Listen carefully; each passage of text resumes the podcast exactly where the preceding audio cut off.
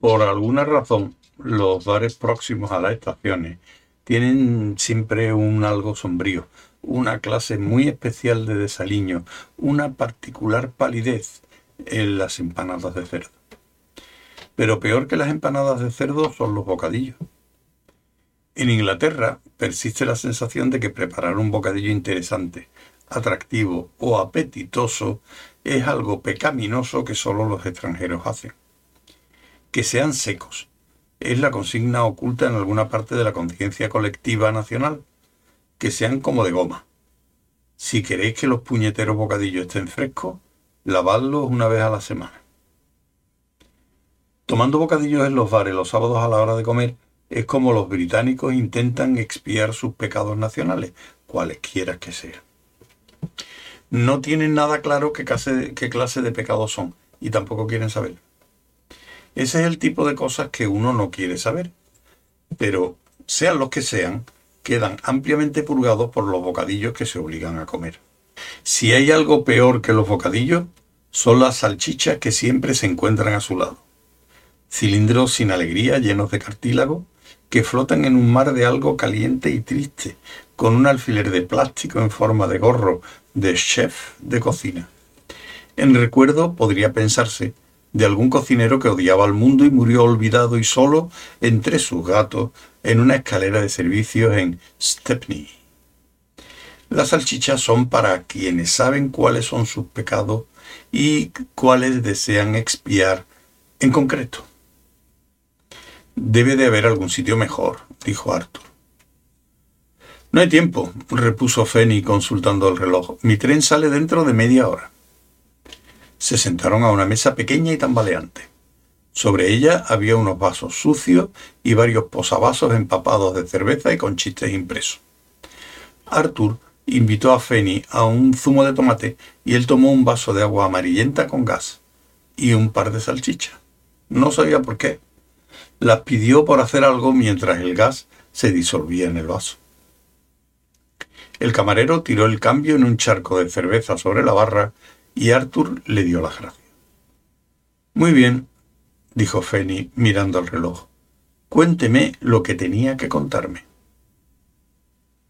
Tal como cabía esperar, se mostraba sumamente escéptica, y a Arthur se le cayó el alma a los pies.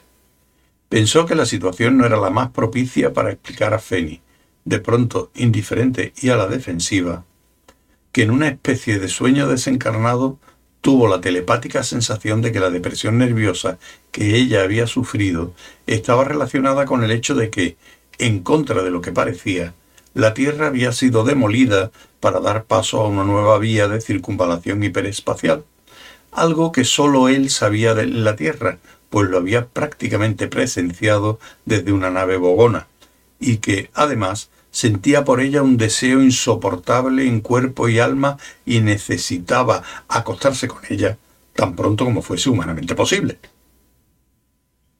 Feni, empezó a decir. Me pregunto si querría usted comprar unas papeletas para nuestra rifa. Es una rifa pequeña. Arthur alzó bruscamente la vista.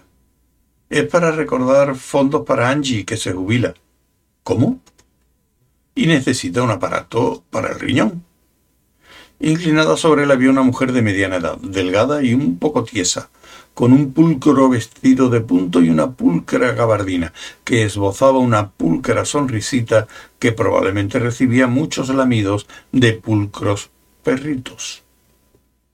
Llevaba en las manos un taco de papeletas y un bote de colecta. Solo diez peniques cada una, dijo, así que tal vez pueda comprar hasta dos sin arruinarse. Soltó una risita tintineante y luego un suspiro extrañamente prolongado. Evidentemente, al el decir sin arruinarse, le había causado más placer que cualquier otra cosa desde que los soldados americanos estuvieron acantonados en su casa durante la guerra.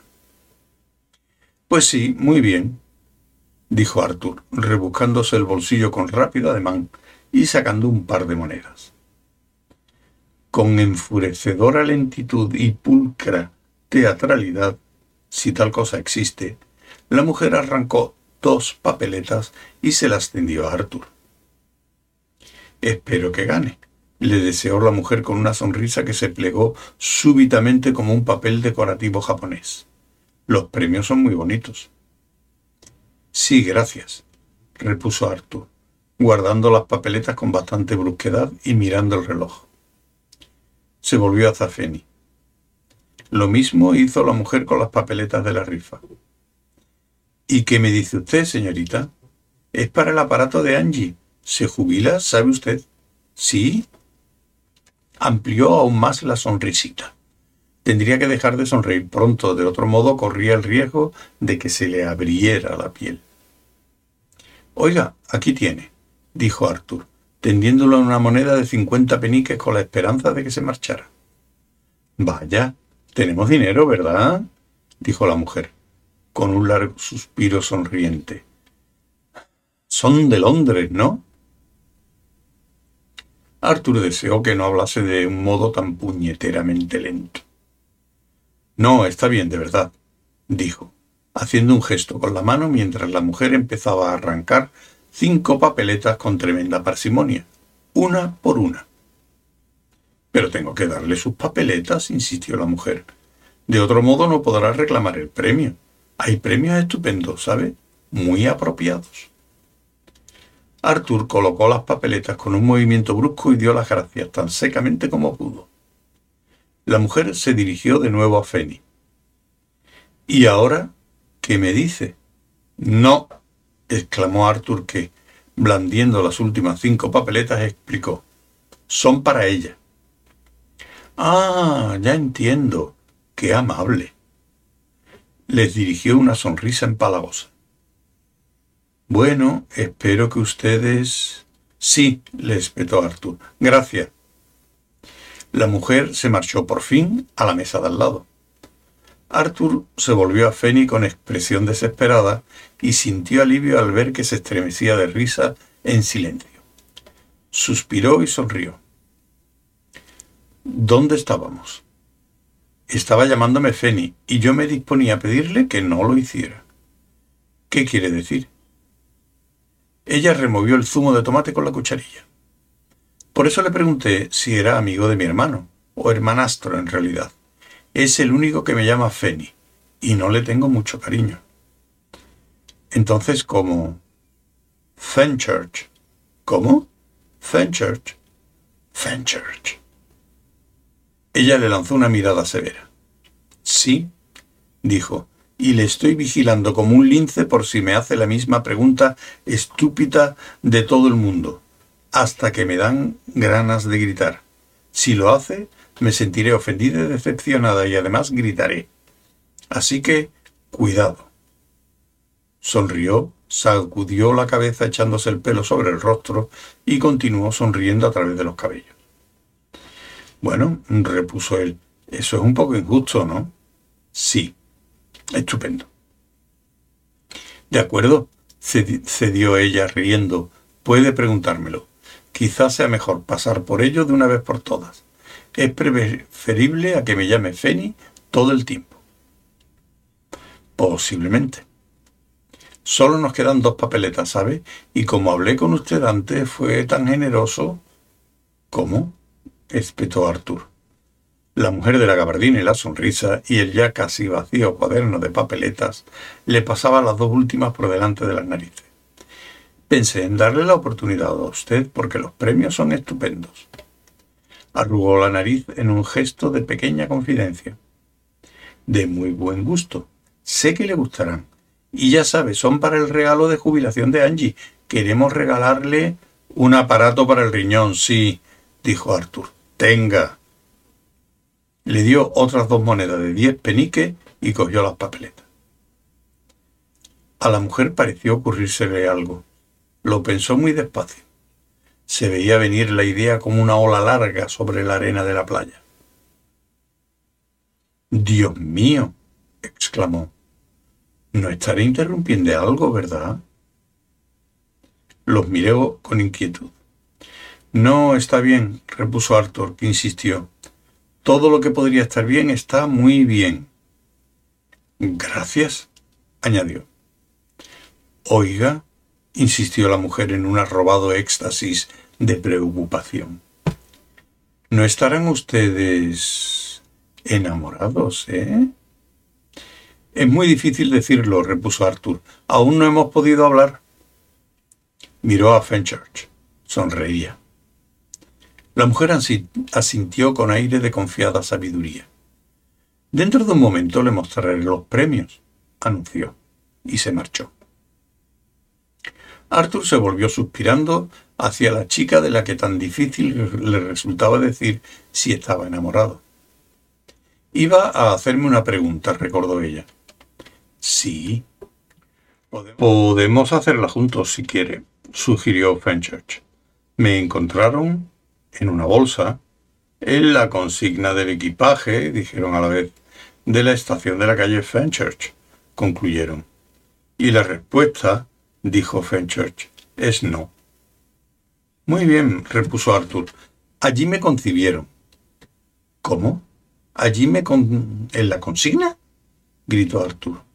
No, claro que no, no sea tonto. ¿Qué podrían hacer mis padres en la consigna? dijo ella, un poco sorprendida ante la idea. Pues no sé, farfulló Arthur. O mejor dicho, fue en la cola de los billetes. En la... en la cola de los billetes. O eso dicen. Se niegan a dar detalles, solo dicen que es increíble lo aburrido que resulta estar en la cola de los billetes en la estación de Fenchurch. Tomó delicadamente un sorbo del zumo de tomate y miró el reloj. Arthur siguió haciendo unas gárgaras. Me tengo que ir dentro de unos dos minutos, anunció Fenchurch. Y ni ha empezado a contarme esa cosa extraordinaria que tiene que decir para desahogarse. ¿Por qué no deja que la lleve a Londres? preguntó Arthur. Es sábado. No tengo nada especial que hacer y... No, gracias, repuso Fenchurch. Es muy amable de su parte, pero no. Necesito estar solo un par de días. Sonrió y se encogió de hombros. Pero Puede contármelo en otra ocasión. Le daré mi número. El corazón de Arthur latió con fuerza mientras ella escribía a lápiz siete cifras en un trozo de papel y se lo tendía. Ahora podemos relajarnos, comentó ella con una sonrisa lenta que llenó a Arthur de tal manera que se creyó a punto de estallar. Fenchurch, dijo, saboreando el nombre. Yo una caja de licor de fresa, dijo una voz apagada. Y también algo que sé que le gustará, un disco de gaitas escocesas. Sí, gracias, muy bonito todo, insistió Arthur.